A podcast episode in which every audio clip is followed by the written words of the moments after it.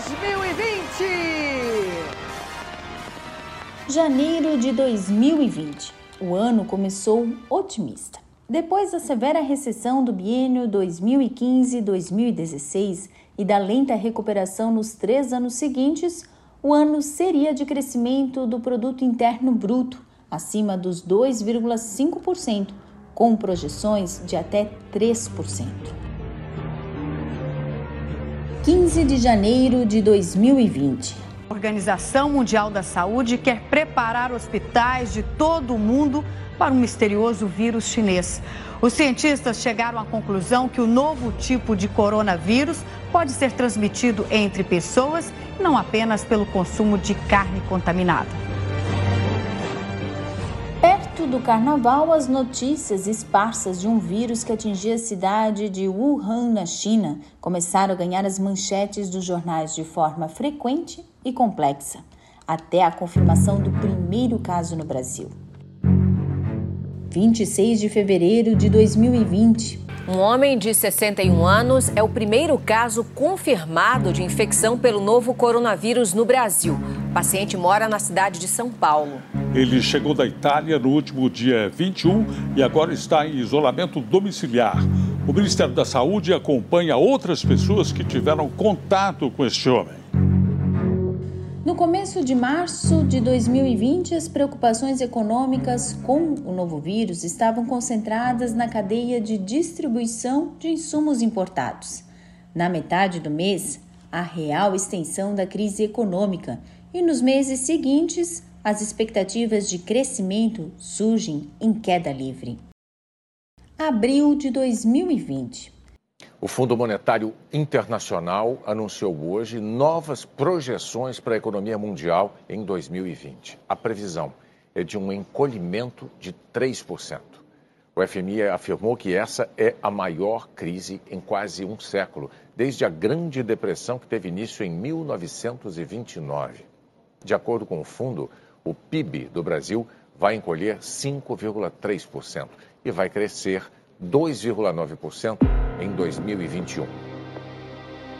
Setembro de 2020.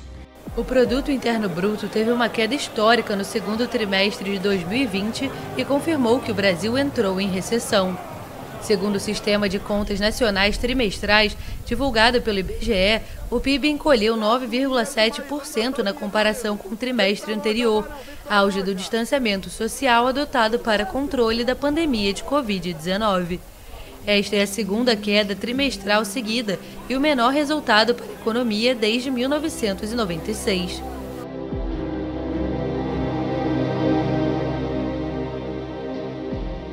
Dezembro de 2020.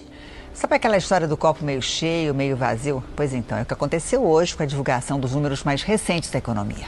Por um lado, ela teve um crescimento histórico entre os meses de julho e setembro. Por outro, a queda causada pela pandemia ainda não foi superada. A economia criativa e a reinvenção em tempos de pandemia.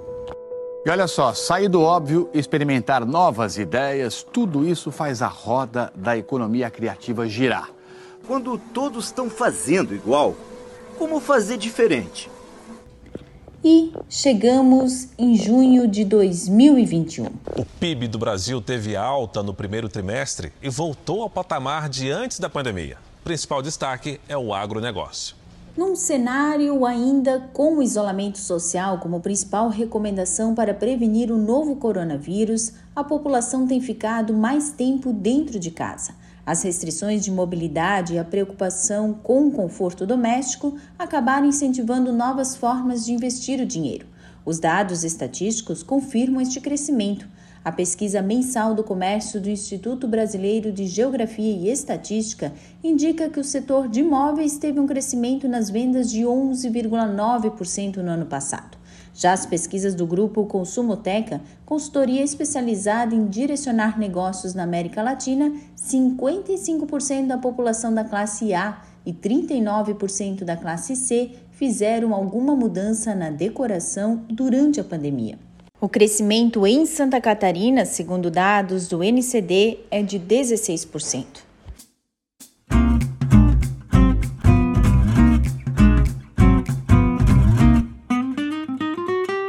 No ar, mais um NCD Cast, seu podcast especializado em arquitetura, design, decor e mercado.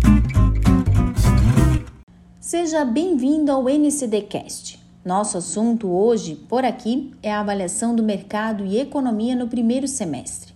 Este é o nosso canal de voz que aborda temas relacionados à arquitetura, design, lifestyle, mercado e inovações. Sem gastos com viagens de férias e conseguindo economizar com lazer, muitos consumidores estão destinando dinheiro a melhorar os espaços que vivem.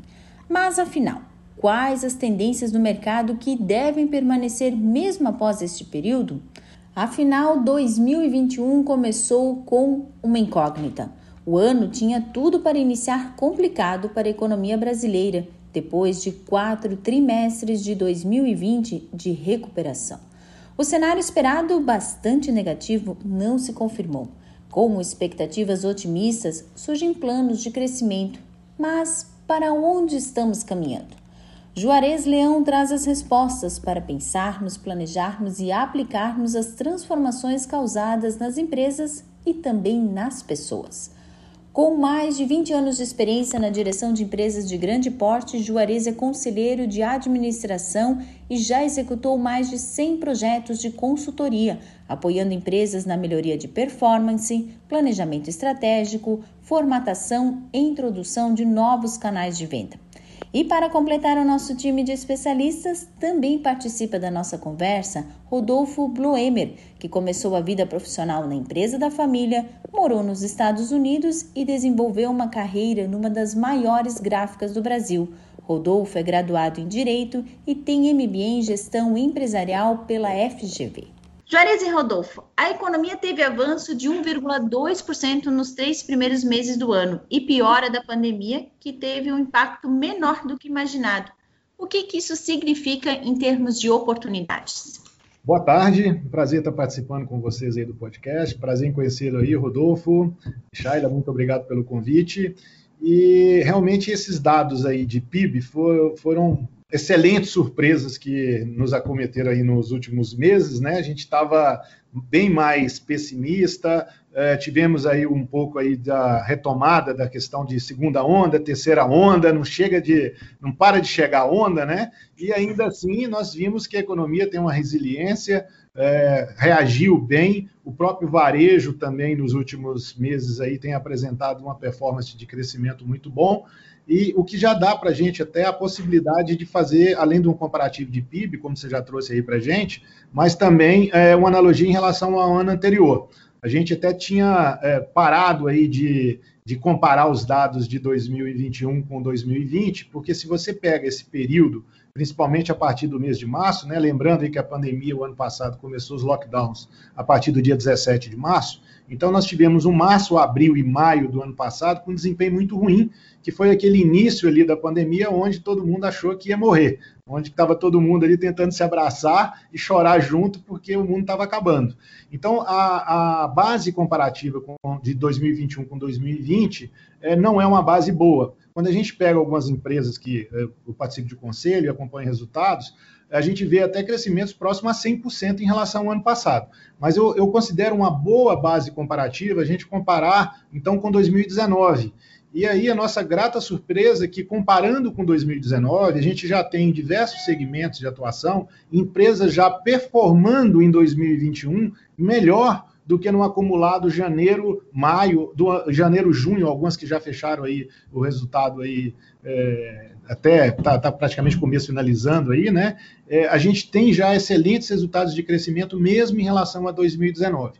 Então isso mostra para a gente que é, existe no varejo, esse dado que eu estou passando agora é do varejo, não é do PIB como um, como um todo, é, mas é um, um mostra para a gente que a economia está reagindo bem melhor do que se imaginava e o que nos dá também é, um, uma esperança de que a gente tenha aí também no segundo semestre um excelente semestre. Agora, depois a gente pode falar à medida também que essa recuperação acontece rápida, acaba abrindo também é, outros desafios logísticos, de fornecimento de matéria-prima, de uma série de outras questões que acho importante a gente recomendar aí para o pessoal tomar um certo cuidado e se preparar melhor aí para esse segundo semestre. Primeiro, obrigado pelo convite da Shaila, obrigado pelo convite da MCD, já estava começando. Prazer de conhecer, de conhecer o Juarez também e estar tá, tá junto com ele aqui hoje. É, sobre o tema que a gente está conversando, sobre as perspectivas para esse ano. É, o ano passado, com certeza, ele foi um desafio é, demasiadamente grande para todo mundo, tanto para quem já trabalhava com o varejo online, que teve que se reinventar e, e ter aumentos de venda muito grande, quanto para quem não trabalhava, que teve que se desafiar. E mesmo no meio dessa bagunça toda, de todos esses desafios, e de Covid, e de, e de diversas ondas que tiveram, e de paralisações, e não saber se na semana seguinte o comércio vai estar funcionando ou não, se a transportadora vai estar funcionando ou não, a gente conseguir já no primeiro trimestre do ano e já vir virando e fazendo e no, prime e no primeiro semestre desse ano também que já estamos quase fechando com uma perspectiva muito boa de crescimento. Eu acho que foi uma vitória sem tamanho do, do Brasil como um todo é, mesmo que a base de, de, distribuição de dinheiro de auxílios e etc o, o Brasil ter conseguido influenciar o comércio e influenciar o consumo com isso para que esses incentivos virem realmente PIB foi, foi um ganho do Brasil, ao contrário do que aconteceu em alguns outros países, como Estados Unidos, que boa parte dos incentivos de consumo acabaram virando poupança, ou no próprio, é, no próprio Japão, que também fez isso, e os incentivos de consumo lá acabaram virando poupança. Isso foi um crescimento para a gente. É, vai ser mais um desafio para todo mundo também no, nesse segundo semestre para ver se com essa redução ou até fim do auxílio para diversas faixas de renda, se o Brasil continua acelerando nisso, mas eu estou bem otimista para o segundo semestre. Eu acho que a gente tem a oportunidade de tentar conter um pouco dessa inflação que vem vindo, até por esse por essa alta de consumo com uma redução de produção. Então eu vejo com bons olhos. Acho que o comércio tem tudo para ter um segundo semestre com muito melhor do que foi o primeiro e a gente retomando o caminho certo do país e deixando a, a pandemia para trás o quanto antes. E apesar dessa surpresa positiva do resultado do primeiro é, trimestre, é, permanece a avaliação de que a economia ela ainda cresce num ritmo morno, né? É, quais são os impactos e, e, vocês acreditam que nós estamos de fato é, num crescimento considerado morno? Bem, é, eu sinceramente acho que não. Eu vejo que principalmente aí nos últimos 45, 60 dias esse crescimento ele começa a sair de morno para já começar a se tornar um crescimento é, significativo. O, o que ocorre é que existe uma expectativa para o segundo semestre, não de crescimento, mas de explosão de venda. Porque é, principalmente no que diz respeito a, a, varejo e também, consequentemente, o reflexo disso nas indústrias, o consumidor ele ficou um período muito grande trancado em casa sem consumir. E à medida que a vacinação está avançando, existe ali um desejo de consumo reprimido, que esse consumidor ele vai buscar isso, é, no mercado, ele está começando a, a, ter um pouco mais de confiança de voltar a frequentar os locais, os shoppings, as lojas de sua preferência, os restaurantes. Então, assim, quase, não vamos falar que vamos voltar à normalidade, porque ainda está longe disso acontecer, mas pelo menos a vida começa, começa a ter pelo menos um, um ritmo e um nível de atividade mais próximo do que era, como eu até fiz analogia, em 2019 ou mesmo 2020, antes aí de março, quando começou a pandemia. Então, isso gera é, é, o que a gente chama aí de um, de um, de um alto. É, eles se presenteiam, né? O consumidor está meio que querendo aquela coisa da indulgência, né? Eu, eu mereço, depois desse período todo, comprar um presente para mim, comprar roupa, voltar a comprar bens. E além disso, a gente tem que lembrar que esse período todo do consumidor em casa, é, ele acabou, em alguns casos, conseguindo fazer até uma certa economia, porque ele deixou de almoçar fora, deixou de fazer compras todo final de semana quando ia passear no shopping. Bem verdade que o e-commerce beneficiou muito disso e pegou uma fatia disso que poderia ser uma economia. Mas, por exemplo, todo mundo parou de viajar para o exterior. Tinha gente que viajava duas, três, quatro vezes por ano para o exterior. E ficou simplesmente impossível a gente conseguir fazer qualquer tipo de viagem para fora. Haja visto, inclusive, que hoje nós brasileiros somos pessoas não gratas e praticamente quase mais de 100 países no mundo hoje estão fechados aí para os brasileiros, né? Então, para onde vai essa grana, né? Então, a gente acredita, até exemplo do que tem acontecido também em países que já conseguiram um nível de vacinação mais alto e conseguiram uma redução grande da taxa é, de mortalidade por conta do Covid, a gente vê que lá essa, as economias, aquilo que se fala da recuperação em V, né, que de certa forma a gente teve já isso no primeiro semestre no final do primeiro semestre do ano passado e mais até de maneira estruturada no segundo semestre do ano passado, as expectativas para esse segundo semestre de 2021 é que seja ainda mais forte do que foi o segundo semestre do ano passado. Então é praticamente aí, se não só uma, uma recuperação, de fato, uma economia aquecida, mas até mesmo uma explosão de venda. E esse tipo de situação, a gente também vivenciou isso ano passado, acaba abrindo alguns problemas. A gente acaba tendo ruptura de estoques nas lojas físicas e também no e-commerce, a gente acaba tendo ruptura da cadeia de abastecimento de insumos para as indústrias poderem produzir, a gente acaba tendo um caos logístico, porque infelizmente a gente não tem nem rodovias, muito menos transporte ferroviário, o aéreo está extremamente hoje comprometido com redução de voos. Então, assim, é, é, quando a gente fala de explosão de venda, a princípio até todo mundo fala assim, pô, então vai ser bom para caramba. É, em termos de volume de fluxo de loja e de consumidores buscando aí por comprar, eu acredito que vai ser bom para caramba. Agora, a nossa capacidade de preparar as nossas empresas para atender uma demanda por, tão alta como essa e um aumento tão abrupto num período tão grande, tão pequeno de prazo, e logo depois de uma pandemia que levou, inclusive, muitos empresários a reduzir tanto a sua capacidade produtiva, no que diz respeito às indústrias, como também na sua equipe de ponto de venda eh, de lojas, em se tratando de varejo, em restaurantes e tudo mais, todo mundo reduziu o custo fixo. Então, como é que fica essa retomada? É, é isso até que eu comentei com você, que eu acho importante a gente colocar esse ponto aqui para todo mundo que nos escuta, é, como até mesmo uma dica aí que se prepare, que vai ser muito bom o segundo semestre, eu particularmente não tenho dúvida.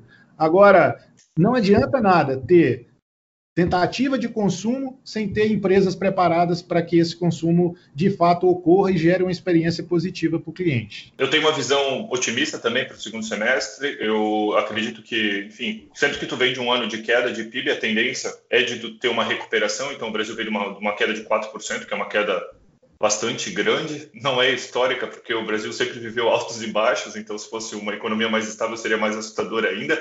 Mas a gente ter conseguido reverter já isso antes, muito antes até dos países de primeiro mundo. Então, se for pegar o primeiro, o primeiro trimestre do Brasil e comparar com países europeus ou com países até com bem mais capacidade financeira de controlar a pandemia do que a gente tem, a gente está dando um show realmente nesse, nesse, nesse primeiro trimestre. Eu tenho a perspectiva que isso continua. É, e, e, e, não só pela capacidade do nosso varejo, a capacidade da indústria também, a gente está sendo mais uma vez ajudado é, pelo, por esse aumento de consumo dos incentivos, a gente está sendo ajudado com o aumento de preço de commodity, então a tendência do Brasil é de ter bastante dinheiro entrando de novo, a gente está vendo a recuperação na Bolsa, principalmente das empresas de commodity, de carne, de grãos, de aço, é, e esse fluxo de capitais de novo para dentro do Brasil com certeza está puxando o nosso PIB para cima. É, quanto à perspectiva para o varejo, obviamente esse segundo trimestre, que foi, como o Juarez já comentou, que foi no ano passado, bem quando tudo fechou, que, tava, que foi, acho que foi o trimestre que todo mundo estava mais assustado, que foi é, abril, maio, junho né, do ano passado. É, então, para o varejo de rua, com certeza, com, comparativamente ao do ano passado, vai ser fantástico, porque teve loja que sim, simplesmente teve faturamento zero, muito próximo de zero. É, e para o varejo online, quem, não, quem não se participou do, quem, não participou dessa revolução do varejo online, que foi o ano passado, vai ser cada vez mais difícil entrar no varejo online e vai ter que, ter que cada vez mais se apoiar nos grandes. E teve agora, eu acho que recente é, questão de mês, o próprio Magazine Luiza, o Mercado Livre, Amazon, é, falando já de, de prazo de entrega de um dia. A Magazine Luiza acho que anunciou semana passada que está fazendo prazo de entrega de uma hora em, em 11 cidades do Brasil. Então, eu acho que é, vai ser cada vez mais difícil de se destacar no online para quem ainda não está no online, mas com certeza para o varejo de rua vai ser da água para o vinho, vão ser, vão ser grandes negócios. E o desafio continua abastecimento, abastecimento, abastecimento, preço de frete internacional, que seja da indústria nacional que usa máquina e usa insumo importado, seja das importadoras, é, o custo de frete está altíssimo, o dólar agora deu uma acalmada. Quem diria que a gente estaria feliz com o dólar a 4,98, 4,94? Meu, o dólar deu uma baixada, está menos de 5 reais, mas o Brasil nunca tem ano típico. Todo ano do Brasil é atípico e é sempre um desafio. A gente é uma economia em crescimento. Se a gente tiver um ano muito bom, está todo mundo de cabelo em pé. Se tiver um ano ruim, está todo mundo de cabelo em pé e está sempre trabalhando. Assim, a gente tem que. Acho que empresário no Brasil, o desafio é sempre ser o máximo de inovação possível e tentar sempre se superar a cada dia, porque é o que precisa na, na nossa economia e é o que a gente vai precisar para o segundo semestre desse ano também. E aí, pegando o gancho da, da tua resposta, Rodolfo, é, os hábitos de convivência e de consumo, eles vão, eles são, estão sendo retomados e serão retomados ainda mais quando todo mundo estiver vacinado, mas com novas características, né? É, uhum. como esse comportamento vai impulsionar os negócios? Porque, por exemplo, durante a pandemia, as pessoas investiram muito pra, na casa delas, investiram em conforto. É, o que, que, o que, que se projeta, Juarez? O que, que vocês vislumbram? Pro, quais serão os segmentos que tendem a crescer mais?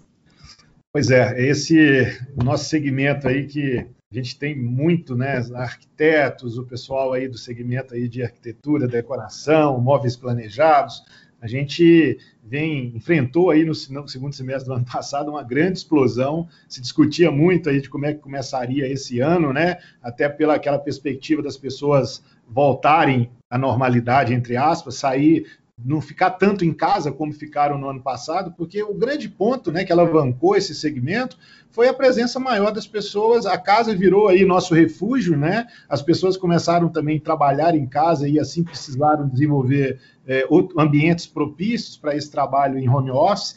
É, as pessoas perceberam que precisava trocar o colchão, que já não estava tão bom, que a roupa de cama já estava meio estragada. Aquela coisa que a gente ficava 6 horas, 8 horas, 10 horas no máximo em casa, a gente começou a ficar períodos longos sem sair de casa iluminação, a pintura da é, uma reforma na casa, tanto que praticamente ocorreu aí quase que um, um apagão aí de, de, fornecedores nessa área de mão de obra especializada, né?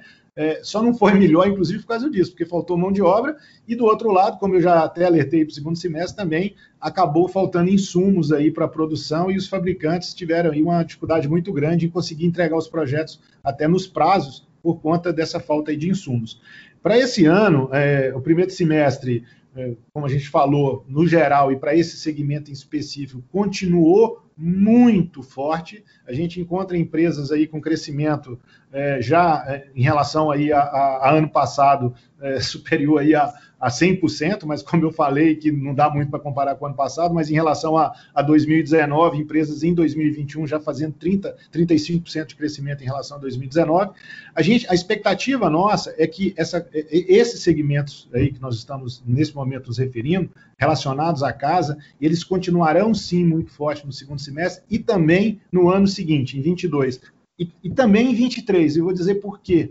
É, a gente viveu praticamente nos últimos anos aí muito à base de reformas, porque é, os novos, é, as novas residências e principalmente os novos apartamentos advindos aí de lançamentos por parte das construtoras, as construtoras nos últimos anos tinham simplesmente parado de lançar porque tinha um estoque absurdo de crises anteriores que eles acabaram tendo que reaver imóveis, e aí depois, então, nesse reaquecimento, eles venderam esses imóveis, zeraram o estoque, então, de imóveis à venda, e o que, que eles fizeram? Eles lança, voltaram a lançar novos, novos empreendimentos. Isso aconteceu desde o ano passado. E a gente sabe, eu trabalhei bastante tempo aí nesse segmento, né? Trabalhei anos aí na Porto Belo, é, que entre o start de um prédio e chegar nessa parte de acabamento, que requer, aí entra toda a parte de venda de iluminação, venda de ar-condicionado, tinta, venda de planejados, demora, em média, em torno de dois a três anos. Tem construtora que são dois, construtora dois anos e meio, mas em média de dois a três anos. Então, se esses lançamentos começaram já no segundo semestre do ano passado, de 2020. Então, se a gente coloca dois, três anos, nós estamos falando aí que de, de, de, até 22, em 22 e 23, nós vamos ter uma safra, né, entre aspas aí, se pode chamar assim, muito grande de novos imóveis, o que vai impulsionar também, porque no passado recente, o que impulsionou muito, principalmente por essa coisa do ficar mais dentro de casa, foi muito essa questão da reforma. É, o que teve ali de mudança de imóveis foram aquelas pessoas que antes moravam num apartamento de dois quartos, que queriam um apartamento maior de três, quatro quartos. Teve muita mudança também, mas para imóveis já construídos. Pessoas também que precisavam morar em São Paulo, em grandes centros, próximo da sua residência, e aí com, com essa coisa agora do home office, isso deixou de ser uma necessidade, é, e elas estão realizando o sonho da vida, muitas vezes mudando para cidades próximas aos grandes centros, ali próximo de Campinas, Indaiatuba, essa região próxima de São Paulo, para mudar para casa. E ainda tem ainda até, eu atualmente eu moro em Florianópolis, né? A gente vê, eu até tive a oportunidade de conhecer algumas pessoas que simplesmente mudaram de São Paulo para Florianópolis, porque pode hoje trabalhar em qualquer lugar do Brasil desde que tenha uma boa internet. Então eu acredito que nós aí que atuamos nesse segmento aí de arquitetura e decoração teremos sim é, não só um bom segundo semestre, mas boas perspectivas nos anos que estão por vir. Até porque a estimativa da, da Câmara Brasileira da Indústria da Construção é, é, projeta para 2021 um crescimento de 4% na construção civil, né? Considerando que são dois ou três anos é, para frente, esses 4% vão se refletir até 2024. É essa, essa linha de raciocínio, Juarez. Perfeito. Perfeito. É, eu concordo é, e te digo que temos chances ainda de ter surpresas até positivas em relação a esses números aí é, que foram estipulados. Eu, eu, geralmente eu sou otimista, mas um otimista consciente, que gosta de trabalhar com dados também, mas é que esse setor de arquitetura e decoração ele realmente ele se diferenciou muito em termos de desempenho dos demais setores. Eu sempre trabalhei também no segmento de moda e tenho é, hoje participo do conselho de administração de empresas no segmento de moda e vou te dizer que foi muito difícil. Assim, a gente teve aí um, um 2020 é, com redução aí de 35, 40% em relação a 2019. Então você imagina o que, que é você chegar no final do ano, mesmo com todas as houve empresa que conseguiu, né, conforme o Rodolfo até comentou também, de suprir muito da, da, da, do que se vendia nas lojas físicas através do, do e-commerce, né, do meio digital, mas eram empresas que de alguma maneira já vinham se preparando para isso há muitos anos, né? Como foi o caso do próprio Magazine Luiza, tal. Algumas se reinventaram, empresas menores conseguiram se reinventar no espaço de tempo mais curto, mas quando você pega, por exemplo, uma rede de lojas que tem 30, 40, 50, 100 lojas e que não tinha ainda toda essa estrutura de venda através de meio digital, ela acabou tendo sim ao longo do ano de 2020 um comprometimento significativo da sua receita. Como eu disse, no segmento de moda, em média, foi em torno de 35%.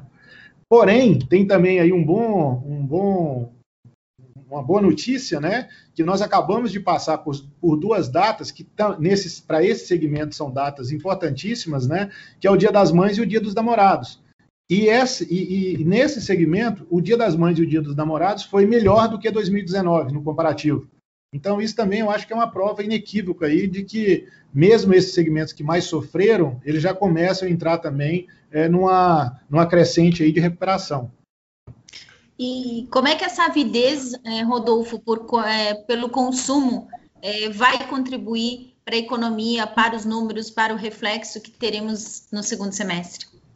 Uh, eu, eu, acho que, é, que, o, que pro, para as empresas de decoração, de design para os próprios arquitetos, eu acho que vai ser, vai ser um, um ponto de, de, do próprio mercado verificar o que está acontecendo, porque, porque a gente teve, de novo, teve um boom grande no ano passado, depois daqueles primeiros três meses, o segundo semestre do ano passado, é, acho que são poucas as pessoas que não fizeram algum tipo de redecoração em casa ou de mudar um ambiente ou de comprar um, uma cadeira nova ou comprar um sofá novo ou trocar a cor da parede. Então, eu acho que a gente teve uma redução de ciclo de, de redecoração e de decoração nas casas bem grande, ou seja, todo mundo tinha aquele dinheiro guardado que ia viajar, como o Juarez tinha colocado, e gastou fazendo outras coisas na sua casa.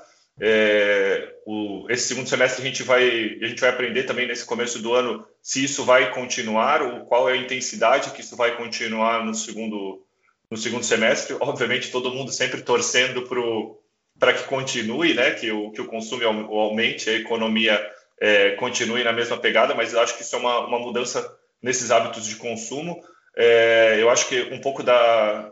A gente vai testar também a, o sistema de home office, que trouxe de volta para o Brasil também alguns profissionais. Acho que todo mundo conhece uma ou outra pessoa que morava fora, que fazia alguma coisa e está há mais de um ano no Brasil de novo. Muitas, muitas dessas pessoas, por exemplo, ganhando em dólar e ganhando em dólar e gastando no Brasil, que daí tudo fica barato, então acaba sendo é, criando um novo nicho de mercado que existia em alguns outros países e também perceber como como isso vai se comportar para o próximo semestre, nesses padrões de consumo de grandes cidades indo para o interior, como o Juarez comentou também, do pessoal se mudando de São Paulo para para Florianópolis ou para o interior ou para um lugar mais cômodo, onde, onde o custo de vida é mais baixo e essas pessoas trazendo hábitos de consumo mais caros é, para o interior e ver como as, as, as empresas vão se comportar com isso, principalmente empresas de tecnologia, que em alguns países, tipo nos Estados Unidos, já tem algumas empresas tipo Google falando que contratou pessoas para trabalharem em Manhattan e ela não quer que as pessoas fiquem, vão,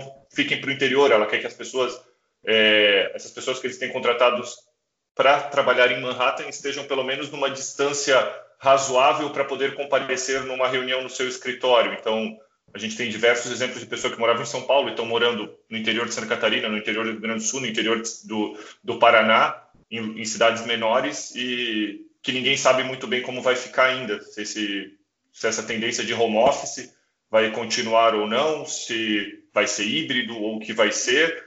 E mesmo quem começou a adaptar as suas casas, que teve até uma mudança na procura de imóveis, de, que a gente estava numa tendência de imóveis cada vez menores, e loft, etc., e quando todo mundo teve que ficar em casa 30, 45 dias, muitas pessoas começaram a repensar isso e, o, e aquele apartamento que um loft era legal, às vezes o cara quer, mesmo que ele more sozinho, ele quer ter um apartamento de dois quartos para poder ter um escritório em casa.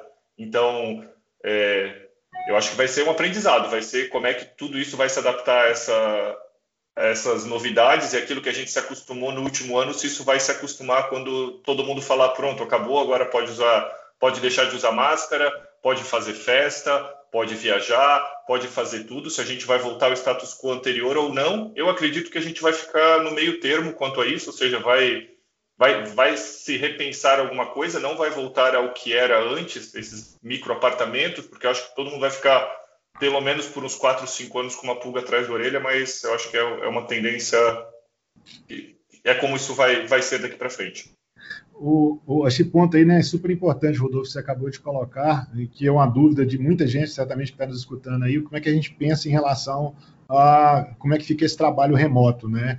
E eu também pacto da mesma visão sua, eu acho que vai ficar uma coisa híbrida, não vai ser nem mais como era antes, que todo mundo presencial, e raramente você ter alguém que conseguia trabalhar em home office, e nem todo mundo só em home office, como vinha acontecendo aí nos últimos meses. E uma coisa interessante, que vai também determinar um pouco para que lado que isso vai, é que determinadas funções nas empresas, em home office, ficou muito claro até um aumento de produtividade em, em, detrimento a outras que tiveram uma queda de produtividade absurda. Então, assim, tem funções dentro de uma empresa que a pessoa precisa de estar junto com a equipe, muitas vezes até de estar junto em reunião com o cliente, precisa estar presencial para que o trabalho dela é, até seja um trabalho uh, coletivo ali de construção de um resultado e ela sozinha em casa, mesmo com a possibilidade de fazer uma videoconferência com mais com várias pessoas participando, mas é diferente. Então, é, eu, eu, tenho vários clientes que estão assim, não, eu vou trazer todo mundo de volta para cá porque minha produtividade despencou. Tem, tem outros que estão falando, não, é, aqui está meio termo, tem uma, uma, área que melhorou, a outra piorou, aqui, aqui melhorou, vou deixar em casa, aqui piorou, vou trazer de volta. Então, assim, você tem, você tem de tudo. Então, na hora que você somar isso tudo, eu acho que vai ser uma coisa média mesmo, vai ficar parte em casa e parte nos escritórios. E até dentro da linha de arquitetura e decoração, a gente também presenciou uma coisa. Eu tenho alguns clientes no segmento de, de móveis planejados e a gente presenciou, estava começando a ter muita obra de escritório, igual você comentou dos apartamentos, né? Quem morava ali no, num quarto, no, num loft, querendo ir para um apartamento maior, a gente começou a ter muita obra em São Paulo de escritório, obra de escritório. Eu falei, gente, mas não é possível. Como é, como é que pode tanta obra de escritório se está todo mundo trabalhando em home office? Aí quando você vai ver o que está acontecendo, quem tinha um escritório de mil metros quadrados está mudando para um escritório de 200, está pedindo para que se faça uma planta, um projeto, é, onde o escritório, que antigamente era uma série de baias né, de trabalho ali, ou de algumas salas tal, é um escritório totalmente aberto, uma área de convivência gigante, com uma cozinha gourmet extremamente bem montada, porque o que eles estão querendo, e por isso talvez também que o Google está fazendo essa questão lá que você comentou de Nova York, Rodolfo, e, e eu tive a oportunidade até de conhecer o escritório do Google lá, eles têm essa, esse tipo de. praticamente o escritório inteiro é uma área de convivência, porque as pessoas querem fazer reuniões, mas não só reuniões mais de trabalho, mas principalmente para aquelas pessoas que estão em casa, que fique segunda a quinta ou segunda a sexta de manhã em casa, mas vão fazer a sexta-feira à tarde uma reunião no escritório, até para voltar a ter aquele espírito de equipe, aquela questão da convivência, que é, todo mundo, no fundo, está sentindo falta disso. Mesmo quem está falando que está gostando de trabalhar em home office, está sentindo um pouco falta dessa convivência. E, e aí você observa que, independente para que lado que vai a coisa, sempre abrem novas oportunidades, né? Como, por exemplo, fazer esses novos escritórios com esses layouts totalmente diferenciados do que se tinha no passado. Então, o mercado, isso também tem contribuído aí para o aumento de vendas desse segmento. Nesse sentido, a gente pode dizer que a pandemia ela forçou as empresas a inovarem até acelerarem processos burocráticos, né? É, vocês analisam que vai ser um, um, modelo híbrido, mas essa tendência de deixarmos um pouco a burocracia e até mesmo acelerarmos os processos, que de certa forma também vai acelerar o nosso crescimento, ele tende a ser constante ainda pelos próximos meses?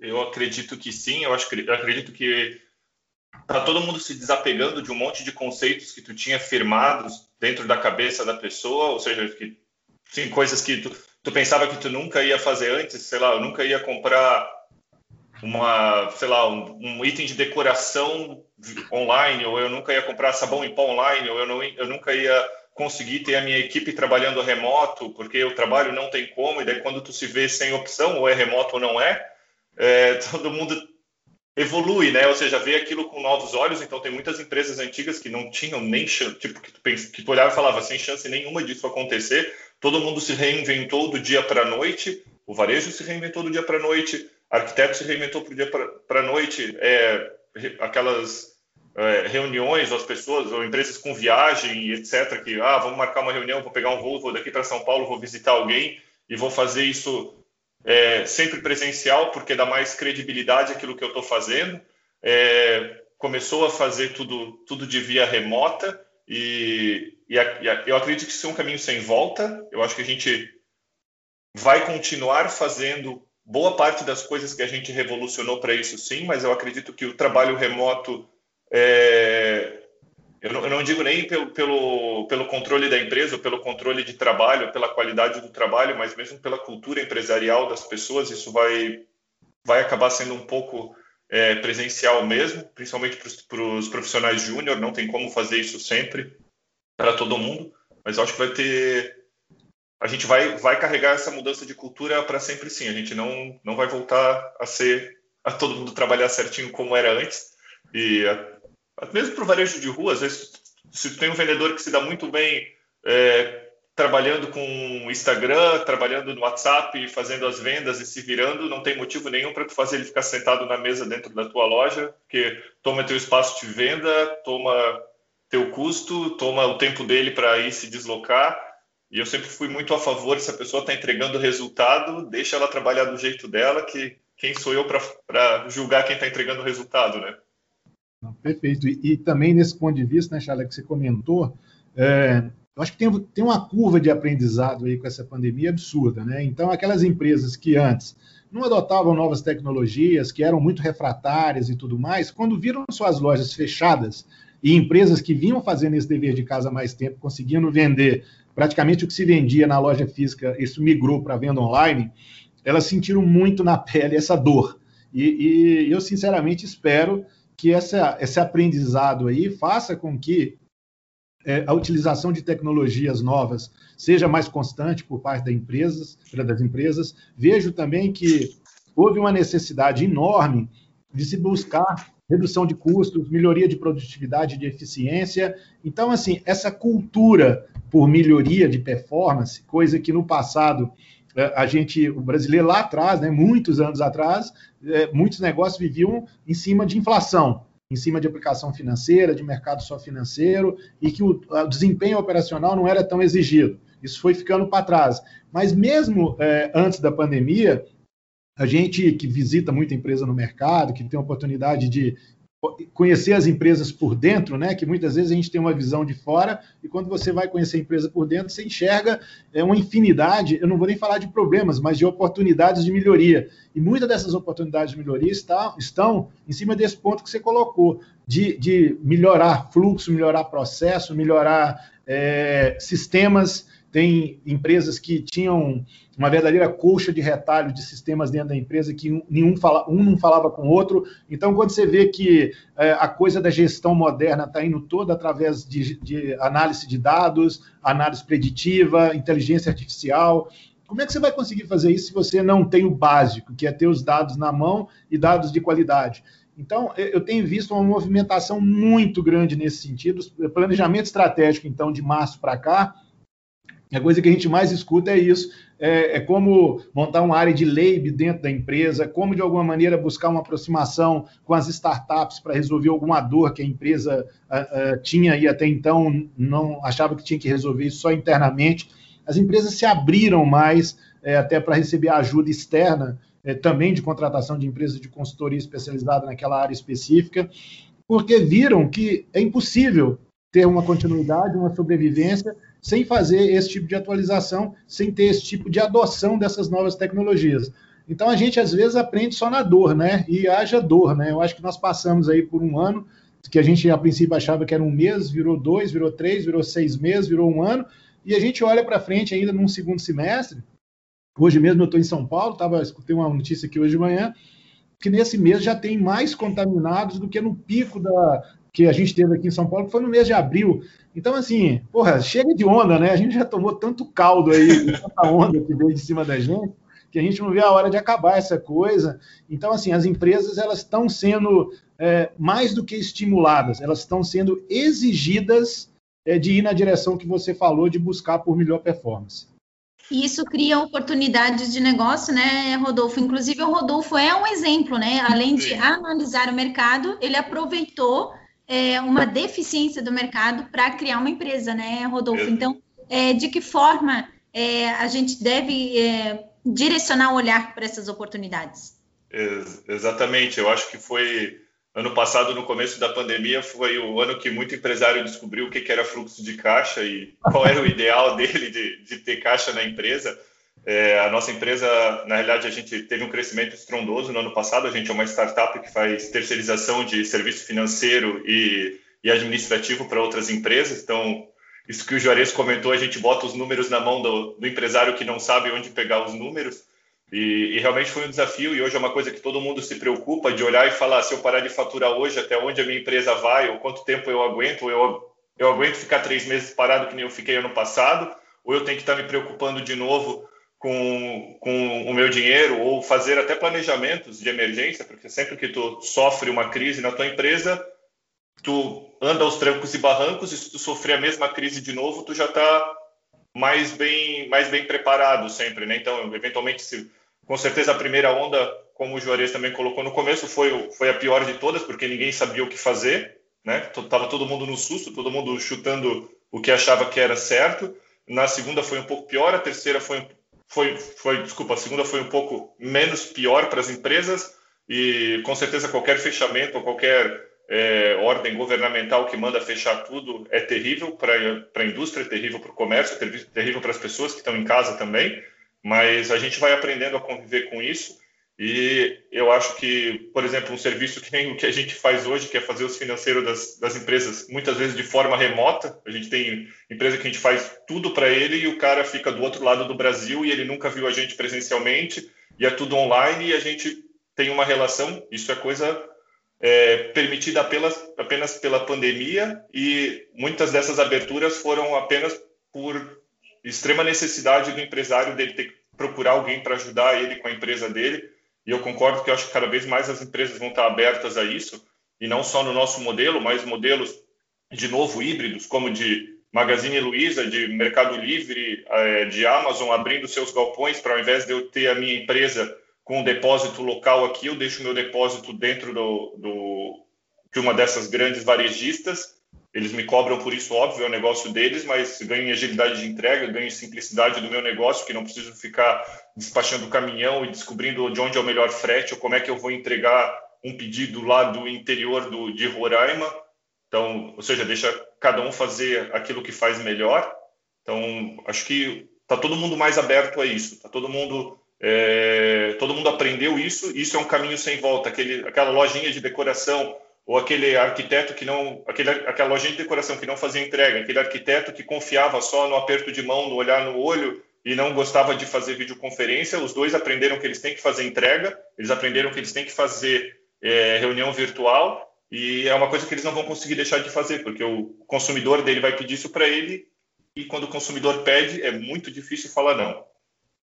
E aí, nesse sentido, a pandemia também trouxe um, um grande potencial para a economia criativa, né, Juarez? Como explorar isso a longo prazo?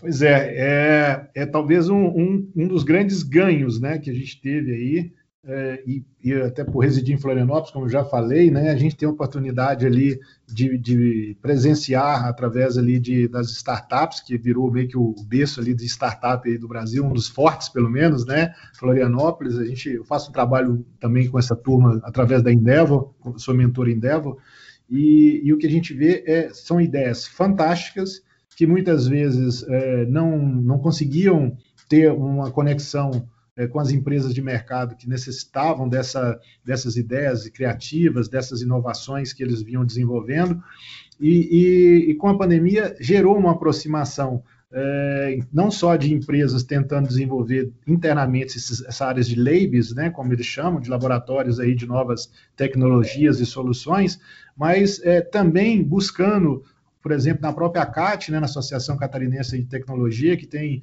é, reunido lá essas empresas e, e soluções assim fantásticas. Você, você vai lá, você acha que você está até em outro país, você quase não escuta português, as pessoas em conexão direta com vários países da Europa, com os Estados Unidos, é, vendendo também essas soluções para fora. Então, é, essa coisa da criatividade, é, de ao mesmo tempo você ter práticas tradicionais nas empresas, e que são muito enriquecidas com essas novas práticas que, que vêm sendo introduzidas. Essa, essa, essa dupla aí funciona muito bem.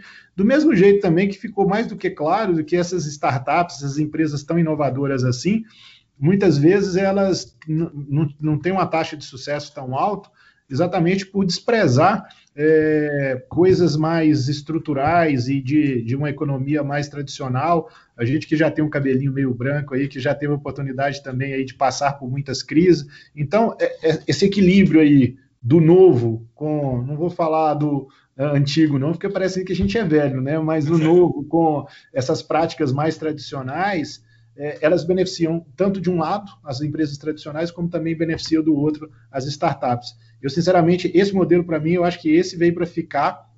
As empresas gostaram dessa, do mesmo jeito que o consumidor adorou, aqueles que não até então não tinham tido uma experiência de compra online e acabaram comprando na pandemia e certamente é, continuarão a comprar agora com, essa, com a total reabertura do mercado, do comércio. Do mesmo jeito, as empresas que é, pela necessidade de soluções rápidas, buscaram apoio dessas, dessas empresas de economia mais criativa, elas irão, sem dúvida nenhuma, continuar usando. Então, eu acho que isso é um legado aí que a pandemia está deixando, um legado positivo.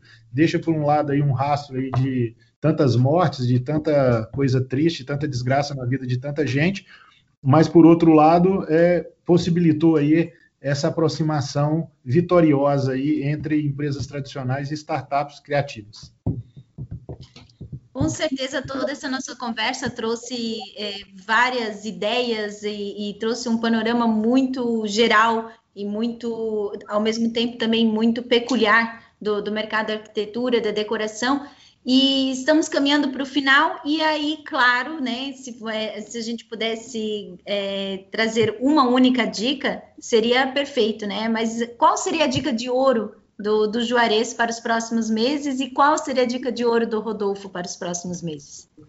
A dica de ouro é planejamento. Se preparem, porque não adianta nada a gente ter aí uma um, todo um vento a favor, todo mesmo o segmento de arquitetura e decoração que vem sendo tão, tão favorecido, se nós não tivermos um preparo para surfar essa onda positiva que felizmente aí chegou no nosso segmento.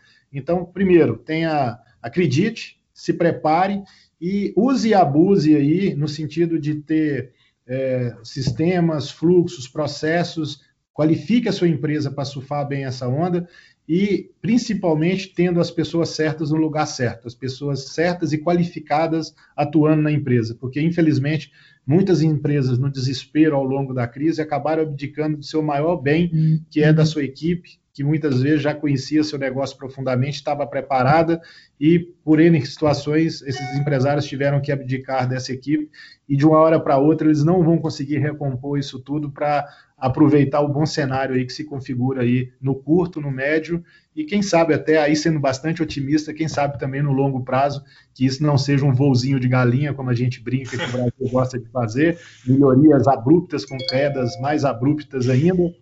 Quem sabe agora a gente vive um período de crescimento um pouco mais contínuo. Então, essa é a minha dica aí, planejamento e preparo. Eu eu, eu, continuo sendo otimista, que nem eu falei. Eu acho que o desafio no, no, Brasil, ainda, pelo menos até o final desse ano, vai ser um desafio de abastecimento. Então, se eu puder dar uma dica para alguém, aposte no Brasil. Uh, tudo indica que a gente está indo muito bem e que a gente vai continuar crescendo por alguns anos. Então, eu ainda acredito que quem puder se abastecer, quem puder estar preparado, quem puder estar entregando, entregando quem puder estar preparado não só com produto no estoque também, mas com equipe pronta para atender a gente vai continuar com o mercado aquecido é, por algum tempo ainda. A gente vai nadar nesse, nessa maré boa que a gente está e nessas entradas de capitais novas que estão vindo para o Brasil por alta de commodity. Então, minha dica é aposte no Brasil, se prepare. Tudo indica que vai dar tudo certo e, e, a, e o Brasil vem surpreendendo a gente em todas as, as, áreas, por mais que tenha muitas críticas de política pública de, de A ou B. É, como sempre, apesar da política, estamos indo muito bem.